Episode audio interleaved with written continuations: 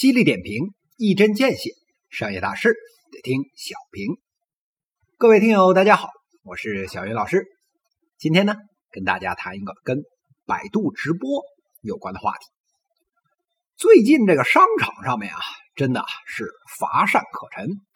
这个想想也是，这疫情之下能活着就不错了。你要啥自行车啊？现在啊，小云老师每天唯一的乐趣。就是啊，在会员群里面，哎，跟着老少爷们们一起挨个数啊。最近又有几个企业被我这逆向开光的嘴给逼逼死了。那商业寒冬有没有点盼头呢？哎，您还别说，哎，真啊，就鼓捣出个盼头来。这呀，就是各行各业现在全都指着的新事物——直播。那现在商业人哪个没看过两场直播呀？这薇娅、李佳琦啊，这就不用说了。这老罗呀，也是一边抽着自己嘴巴，一边下了场。这格力的董大姐，哎，也不能免俗。这三个小时啊，带货三点一个亿，比呀这一九年啊全年线上的这个销售啊都高。那到底这件事儿是带活了卖货的格力，还是逼死了刷单的经销商？这事儿啊也是不得而知。这放眼地方。各地的干部们，哎，也是蠢蠢欲动，直播扶贫带货，不亦乐乎。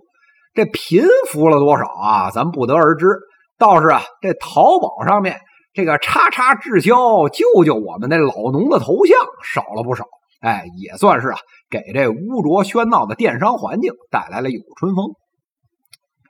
眼见着这直播都快被玩坏了，我们这个流量大户。百度的小李子，哎，终于啊明白起过来，哎，要准备下场了。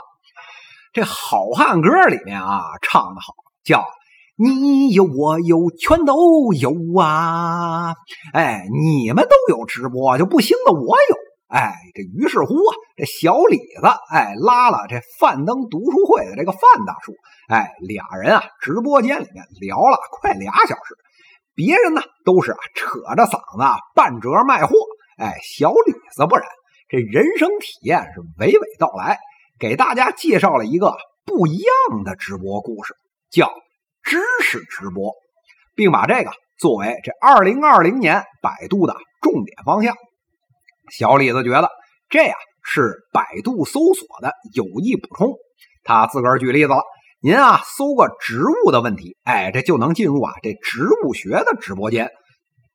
您这不就连带着一起学习了吗？哎，而且呀，这百度呢，不仅帮您补脑，还呀能帮您赚钱。这不，人家是富贵人家，出手啊就是阔绰，号称呢拿出了百亿流量，再扔出呢五亿现金，哎，补贴啊扶植主播，号称啊让他们月薪过万。有这等好事儿，那知识界穷酸的臭老九们还不一拥而上，纷至沓来吗？看着百度知识直播的这个雄心壮志，哎，小云老师啊是哈哈大笑。那这事儿啊，要是能成，这不仅啊母猪能上树，还能在树上一边打篮球一边唱《鸡你太美》。那这话又怎么讲呢？哎，听小云老师啊给您嘚吧嘚吧。知识变现这件事儿啊，那目前做的有名有姓呢是哪几家呢？哎，咱一个一个来啊。咱先从小的开始。这喜马上面啊，这个知识节目的这直播啊，又讲这个科普的，哎，有的是给个神兽爸妈这个缓解焦虑的。这顶级排名前五的知识主播，这一年啊分到手是一两百万，这也算是个个体户里面干的不错的。不过呢，这天花板就在那儿。这稍微大点了，这罗振宇的得到，范登的读书会，哎，这都还不错，哎，这营收的千万到亿，啊，这小微企业是成功的典范。这再大一点呢，哎，就是我们的知乎，哎，靠着啊分享您刚编的故事，哎，这估值啊二十个亿美元，哎，这算是啊走到了知识类的顶头。那这一票人能靠着直播把现有的营收翻番吗？哎，小云老师啊，拍拍您肩膀，别扯淡了。这直播呀，对于他们来说，这就是一个手段而已，用来啊保持粘性还行。那靠这个大幅增加营收是门儿也没有。那为什么这么说呢？这因为啊，在根儿上，知识呢是一个反人性的东西。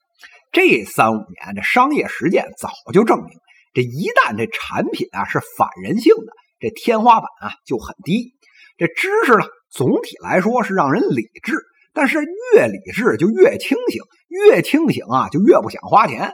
那为啥这淘宝直播这天花板高啊？那是趁你啊晚上自控能力低的时候，哎，顺应人性。让你剁手，用这个虚荣还有廉价的占便宜心理，让你啊丧失理智。你理智呢丧失的越彻底，这直播间啊销量就越高，这变现能力可不就提高了吗？这时候啊，有人不服了，说知识直播也能卖东西，我就不能卖书吗？小鱼老师啊，哈哈大笑，有这商业想法啊！也就是啊，三流大专商业实践大作业的这水平。那现在这商业环境，那书是利润的来源。您随便上啊，什么当当、京东、亚马逊，人赔了钱，人家也要把书卖给你。为什么呀？因为啊，书籍它是引流产品，买书的时候呢，一般啊喜欢买点别的。这书本身啊，根本出不来钱。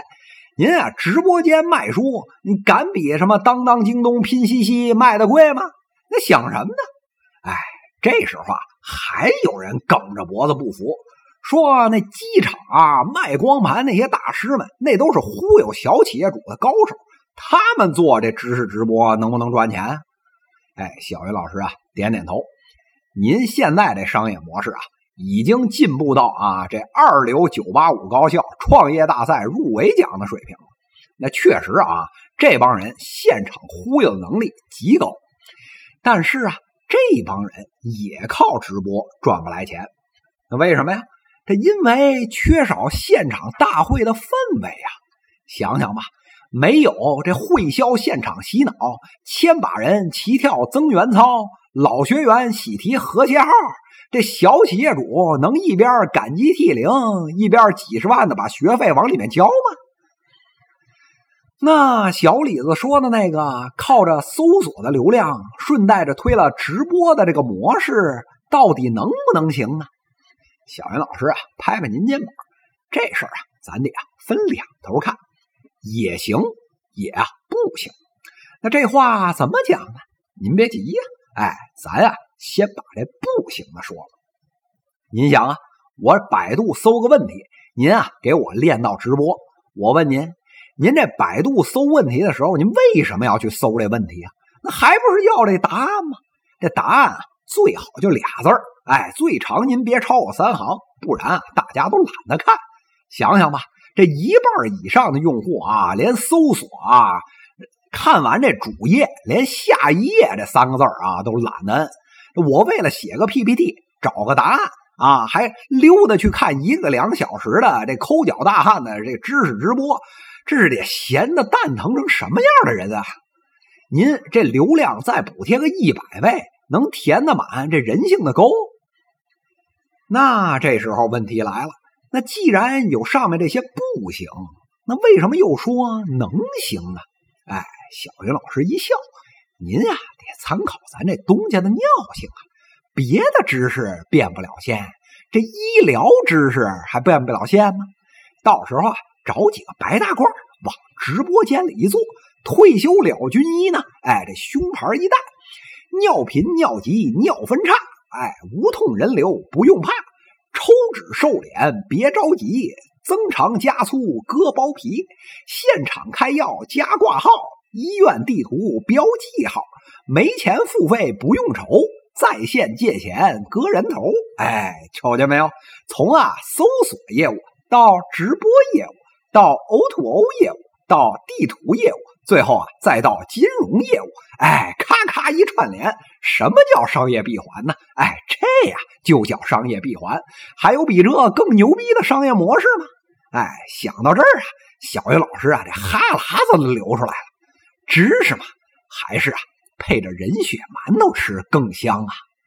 这么简单的道理，到底是谁没有想明白呢？犀利点评，一针见血，商业大事得听小平。各位听友，我们下期再见。